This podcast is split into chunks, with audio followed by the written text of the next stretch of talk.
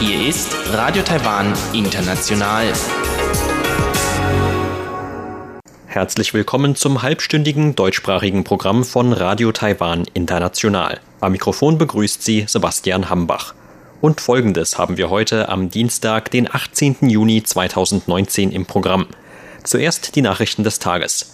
Danach folgt Frank Pewitz mit den Business News. Und in den Schlagzeilen der Woche geht es dann zum Abschluss um den derzeitigen Großprotest in Hongkong und Reaktionen dazu aus Taiwan. Aus Solidarität mit den Hongkonger Demonstranten gingen am Wochenende auch in Taiwan Tausende von Menschen auf die Straße.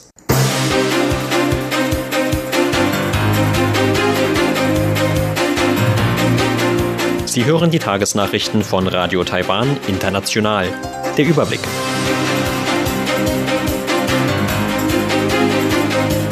Präsidentin fordert Abbau von Vorurteilen gegenüber Ureinwohnern.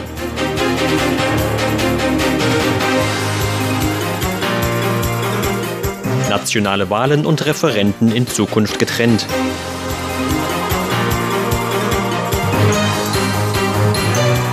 Und Außenministerium bezeichnet Beziehungen zu Salomonen als stabil. Die Meldungen im Einzelnen.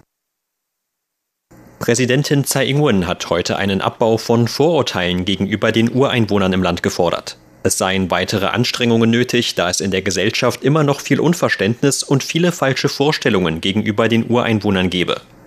Ihre Äußerungen machte die Präsidentin während der zehnten Sitzung der dem Präsidialamt unterstehenden Kommission für die Aufarbeitung der Vergangenheit der Ureinwohner. Tsai sagte, dass mit der Gründung der Kommission bereits ein Dialogmechanismus geschaffen worden sei, der aber noch verbessert werden müsse. Auch drei Jahre nach Gründung der Kommission bestünden immer noch viele Ungerechtigkeiten, die nach wie vor als selbstverständlich angesehen würden, so die Präsidentin weiter. Als Beispiel dafür nannte Tsai etwa Unverständnis gegenüber Forderungen der Ureinwohner auf Autonomie in ihren jeweiligen Heimatregionen. Die Präsidentin wies zudem darauf hin, dass das Parlament gerade erst das Ureinwohnerbildungsgesetz überarbeitet habe. Damit werde die Ureinwohnerbildung auf alle Bürger ausgedehnt, um Verständnis und Respekt zu fördern. Drei Jahre später müssen wir unsere Anstrengungen fortsetzen, gerade weil immer noch nicht alle Missverständnisse und Vorurteile ausgeräumt werden konnten. Durch die Aufdeckung historischer Tatsachen und die Wiederherstellung der Perspektive der Ureinwohner entstehe ein bedeutsamer gesellschaftlicher Dialog. Das sei die eigentliche Aufgabe der Kommission für Aufarbeitung der Vergangenheit der Ureinwohner, so die Präsidentin.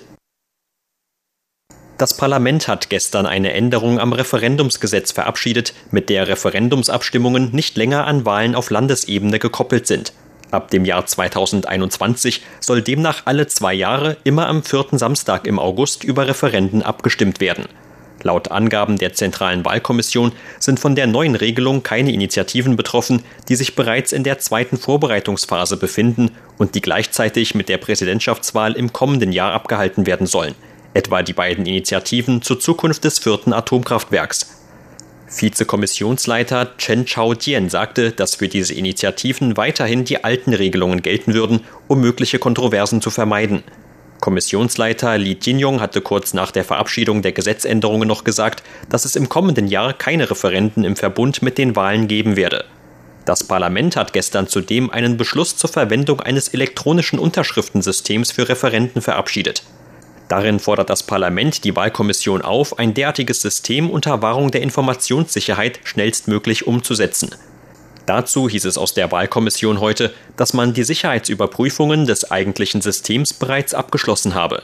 Derzeit werde in einem letzten Schritt noch die Informationssicherheit der gesamten Umgebung geprüft, darunter etwa die Sicherheit der internen Computer und der äußeren Umgebung.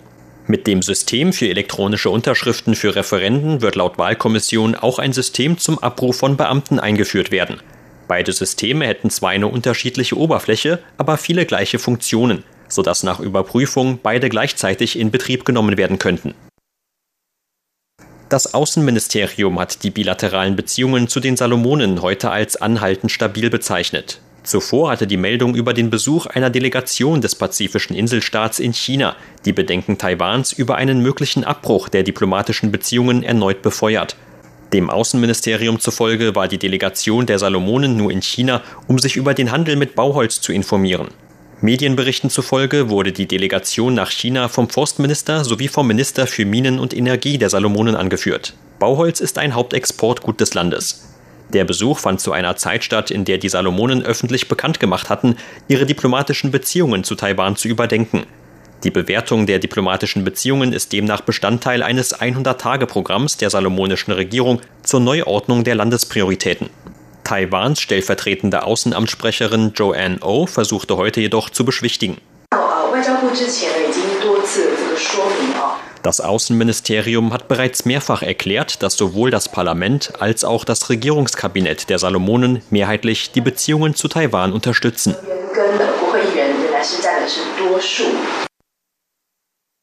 Dieses Jahr markiert das 30-jährige Bestehen der diplomatischen Beziehungen zwischen der Republik China Taiwan und Belize. Aus diesem Anlass wird Verkehrsminister Lin Jialong morgen eine Delegation in das mittelamerikanische Land anführen. Laut Verkehrsministerium wird Lin während seines Besuchs in Belize zwei Vereinbarungen zur Zusammenarbeit im Tourismus und beim Postwesen unterzeichnen. Darüber hinaus werde der Minister mit hochrangigen Politikern des Landes zusammentreffen und über Taiwans Erfahrungen in seinem Ressort sprechen. Geplant ist unter anderem Lins Teilnahme an einer Veranstaltung zur Vorstellung von Briefmarken, deren Motiv an das 30-jährige Bestehen der bilateralen Beziehungen zwischen beiden Ländern erinnert. Im Tourismusbereich werde Taiwan seine Hilfe anbieten, um Belize dabei zu helfen, die Tourismusqualität in dem Land zu erhöhen. Schließlich werde Lin seine Reise nach Belize dazu nutzen, um das Land um Unterstützung für Taiwans Teilnahmegesuch an der Internationalen Zivilluftfahrtorganisation zu bitten. Am 24. September wird die 40. Versammlung der Organisation im kanadischen Montreal stattfinden. Präsidentin Tsai Ing-wen hat heute mehrere Mitarbeiter der US-Denkfabrik Brookings Institution empfangen. Die Denkfabrik hatte sich Taiwan als Veranstaltungsort eines Forums zum Thema Friedenserhalt in Ostasien ausgesucht, auf dem es vor allem um Sicherheitsfragen in der Region geht. Präsidentin Tsai Ing-wen dankte dem Delegationsleiter Allen für seine Unterstützung Taiwans zur Aufnahme in die globale Koalition gegen den Islamischen Staat. Taiwan leiste im Irak und in anderen Ländern des Nahen Ostens humanitäre Hilfe und trage damit zur Stabilität in der Region bei. Die Entscheidung von Brookings Institution für Taiwan für ihr aktuelles Forschungsprojekt verdeutliche aber darüber hinaus auch Taiwans wichtige Rolle zur Wahrung von Frieden in der Region Ostasien. Ihr Besuch hat ein wichtiges Ziel, nämlich das neue Forschungsprojekt von Brookings Institution zum Friedenserhalt in Ostasien.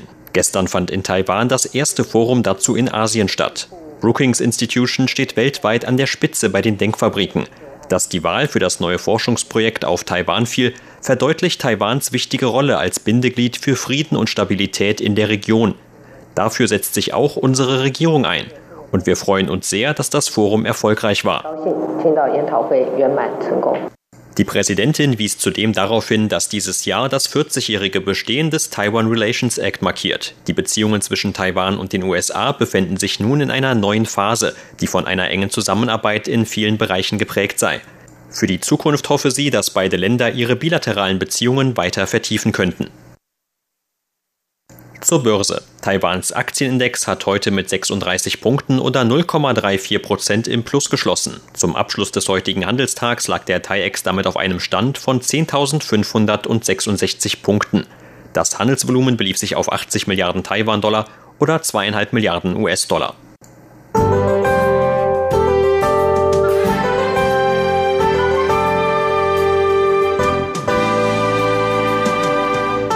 Winde aus südlicher Richtung haben heute vor allem in Südtaiwan zu heißen Temperaturen von über 36 Grad Celsius geführt. Das Wetteramt gab für Kaohsiung und Pingdong Hitzewarnungen aus.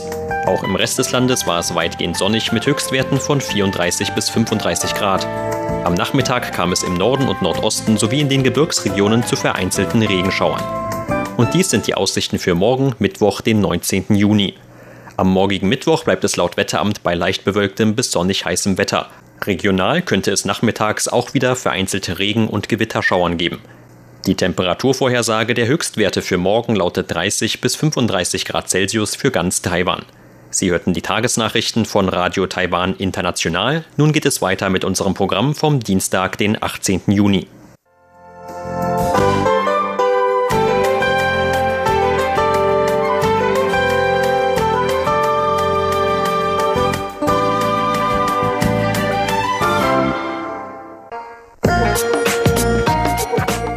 Die Business News mit Frank Pewitz, Neuestes aus der Welt von Wirtschaft und Konjunktur von Unternehmen und Märkten. Herzlich willkommen bei den Business News. Es begrüßt Sie Frank Pewitz.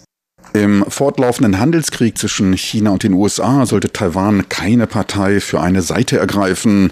Dies sagte Terry Gore, Vorsitzender von Honhai Precision, des größten Auftragsfertigers für Verbraucherelektronik der Welt. Er warnte Taiwan davor, sich in die Streitigkeiten verwickeln zu lassen. Der Unternehmer Terry Gore, auch reichster Taiwanese, hat sich ebenfalls als Kandidat der China-freundlicheren KMT-Partei für die Präsidentschaftswahlen im kommenden Januar beworben. Des Weiteren ist Honhai Precision bzw. das Tochterunternehmen Foxconn stark in China engagiert und beschäftigt dort etwa eine Million Arbeiter. Laut Gore hätte sich der Handelskrieg zwischen den USA und China bereits in eine großformatige Konfrontation entwickelt, in der nicht nur Zölle, sondern auch andere Strafmaßnahmen erwogen werden. Das Ausmaß der Streitigkeiten werde bisher nur von der globalen Finanzkrise vor zehn Jahren übertroffen. Sollte Taiwan für eine Seite Partei ergreifen, könnte es in unvorhersehbare Gefahren geraten. Sollte die Regierung in diesem kritischen Moment über kein tiefes Verständnis der Bedeutung hinter den von China und den USA unternommenen Aktionen verfügen, könnte Taiwans Wirtschaft untergehen. Er empfahl Taiwan, weiter eine mittlere Position einzunehmen und die Vorteile der globalen Lieferkette zu nutzen. Präsidentin Tsai Ing-wen kritisierte er für ihre zu optimistische Haltung und ihr Überbetonen der nach Taiwan zurückkehrenden Unternehmen. Es gehe darum, Lösungen zu finden, damit Taiwan nicht in dem US-China-Streit geopfert werde. Peking wiederum sieht die Schuld für den Abbruch der Gespräche auf Seiten der USA, welche unrealistische Forderungen stellen. Laut Peking sollte ein für beide Seiten Vorteile und Nutzen bringendes Abkommen unterzeichnet werden, welches den Interessen Chinas und der USA diene und auch die Erwartungen der Welt erfüllt. Für die globale Wirtschaft zeigte sich Terry Go besorgt. Er sagte einen drastischen Wandel voraus, der nicht nur die Produktions- und Industriesektoren betreffen werde, sondern auch die Aktienkurse, Wechselkurse, kleine und Mittelunternehmen, als auch die zukünftige verbraucherorientierte Industrie. Er führte an, dass sich etliche von Hornheis Kunden und Zulieferern als auch Finanz- und Wirtschaftsexperten nach Telefonanrufen sich äußerst pessimistisch zur globalen Wirtschaftslage äußerten. Sollten die beiden größten Ökonomien der Welt zu keiner Einigung kommen, sei es nicht vorstellbar, wie stark der Einschlag auf das Umfeld wäre. Eine etwas andere Sicht vertrat der frühere Vorsitzende des amerikanischen Institutes in Taiwan, des AIT, Richard Bush. Taiwan sei in dem schwelenden und sich intensivierenden Handelskrieg Opfer durch Beschuss freundlich gesinnter Truppen geworden. Taiwans Hightech-Unternehmen könnten in Kürze sich darüber entscheiden müssen, auf welcher Seite sie bei dem Kampf dieser beiden Weltmächten ständen. Der Wirtschaftskonflikt zwischen Peking und Washington sei eskaliert und ist jetzt viel mehr als ein Handelskrieg geworden. Mittlerweile ist es ein Wirtschaftskrieg, bei dem an drei Fronten Fronten gekämpft wird, beim Handel, bei den Investitionen und der Technologie. Dieser an etlichen Fronten geführte Kampf wirkt sich negativ auf Taiwans Interessen aus. Der von Donald Trump im letzten Monat erfolgte Befehl, US-Firmen dem Kauf von Huawei-Technologie, welche ein Sicherheitsrisiko darstellen könnten, zu verbieten, richtet sich augenscheinlich gegen den chinesischen Telekom-Riesen Huawei. Ferner wurde eine Liste mit 70 Unternehmen aus China erstellt, welche ohne ausdrückliche Genehmigung keine in den USA hergestellten Teile und Komponenten Kunden kaufen können. Acht der 70 Unternehmen in China sind allerdings taiwanische. Laut Richard Bush muss ohnehin jedes taiwanische Unternehmen mit direkten oder indirekten Geschäftskontakten nach China ebenfalls diesen Auflagen bei der Verwendung von US-Technologie in China folgen. Er gehe daher davon aus, dass es für jede Firma aus Taiwan mit engen Verbindungen sowohl zu China als auch den USA schwierig werde, entsprechende Genehmigungen beim Verkauf ihrer Technologie zu bekommen. Dies wird sie letztlich dazu zwingen, sich für Washington oder Peking zu entscheiden. Ein Handelsabkommen zwischen Taiwan und den USA wurde von ihm als von Interesse für beide Seiten bezeichnet. Ein großer Widerstandspunkt sei aber die Nulltoleranz Taiwans hinsichtlich von Ractopamin im US-Rindfleisch. Ein Punkt, den die US-Seite als Handelsbarriere bezeichnet. So viel für heute von den Business News. Besten Dank fürs Interesse. Tschüss und auf Wiedersehen. Bis zur nächsten Woche.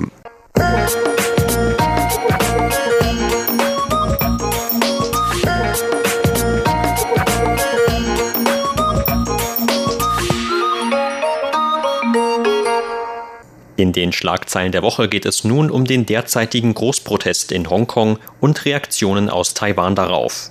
Unter anderem fordern die Hongkonger Demonstranten mittlerweile den Rücktritt von Regierungschefin Carrie Lam.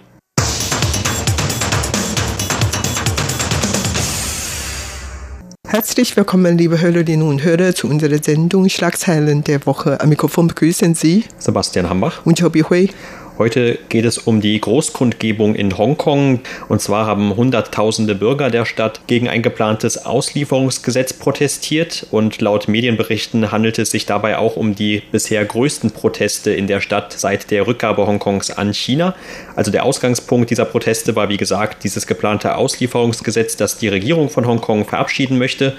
Und auf dessen Grundlage könnten zum Beispiel Verdächtige in Zukunft auch nach China ausgeliefert werden. Oder so befürchten die Kritiker zumindest mindestens.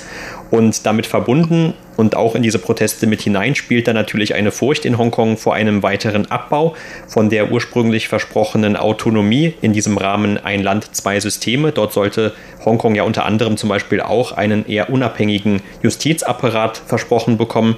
Und mittlerweile hat sich allerdings das Thema der Demonstration in Hongkong schon etwas verlagert vom Protest gegen die Verabschiedung dieses Gesetzes auf Rücktrittsforderungen gegen die Regierungschefin von Hongkongs, gegen die Carrie Lam.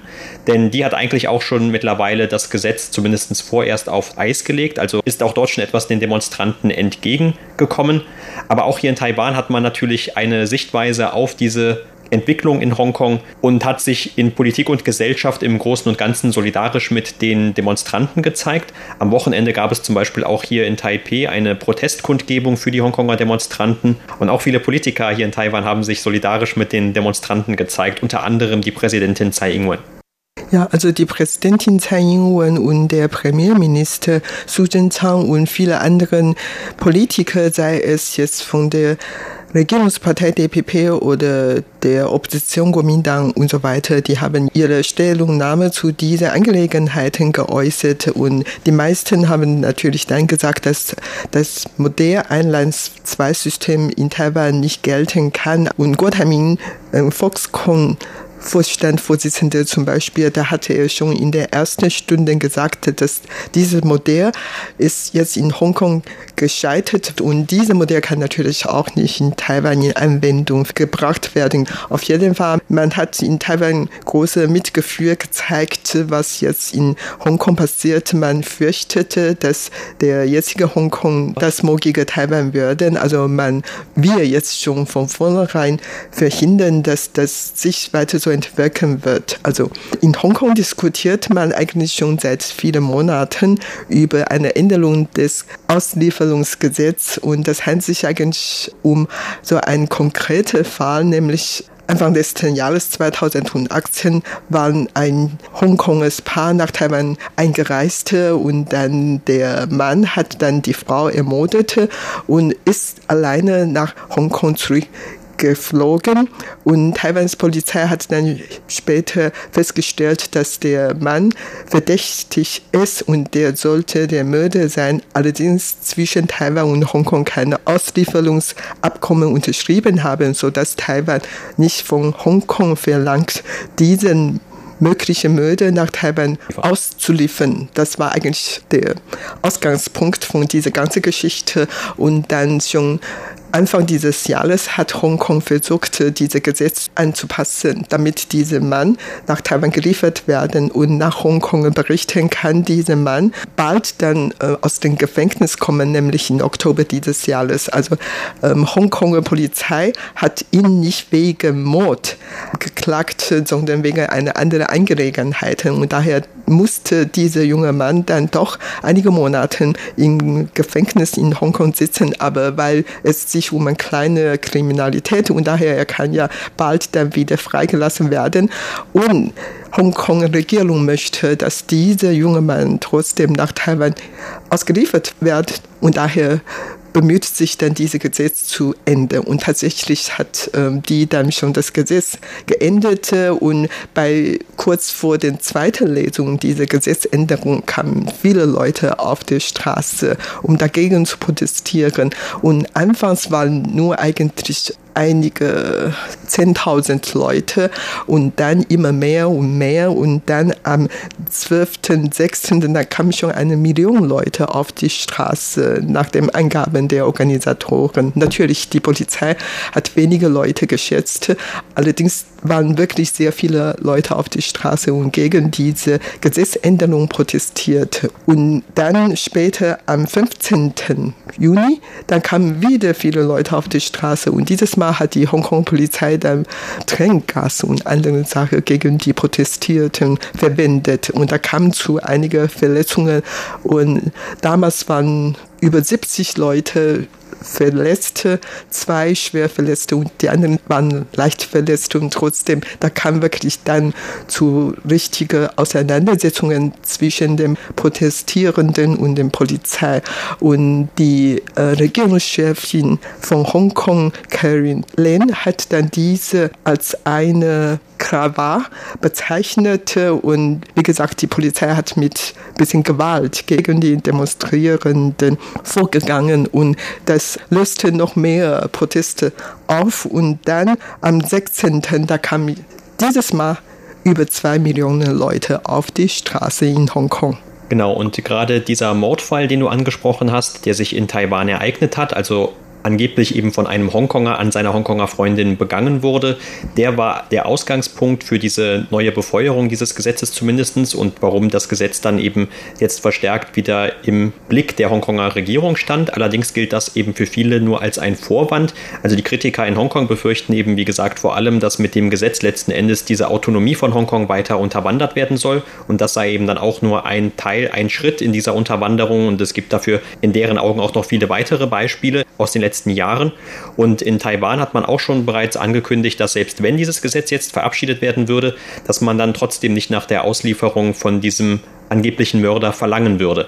Also hier hat man schon eine Absage erteilt und mittlerweile, weil dieses Gesetz ja auch schon zurückgezogen wurde von der Hongkonger Regierung, zumindest vorerst, hat man dann auch unter anderem auf diese Reaktion aus Taiwan dabei verwiesen. Das heißt also, dass jetzt im Moment erstmal keine Eile bestehe und man dann vielleicht zu einem späteren Zeitpunkt, so wird es dann zumindest suggeriert, dann noch einmal sich mit dem Thema auseinandersetzen könnte, je nachdem, wie die Entwicklung dann in Hongkong weiter verläuft.